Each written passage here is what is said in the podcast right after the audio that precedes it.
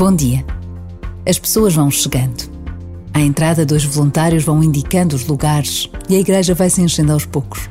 Os mais atrasados ficam do lado de fora, sentados em cadeiras que se montam e desmontam todos os domingos.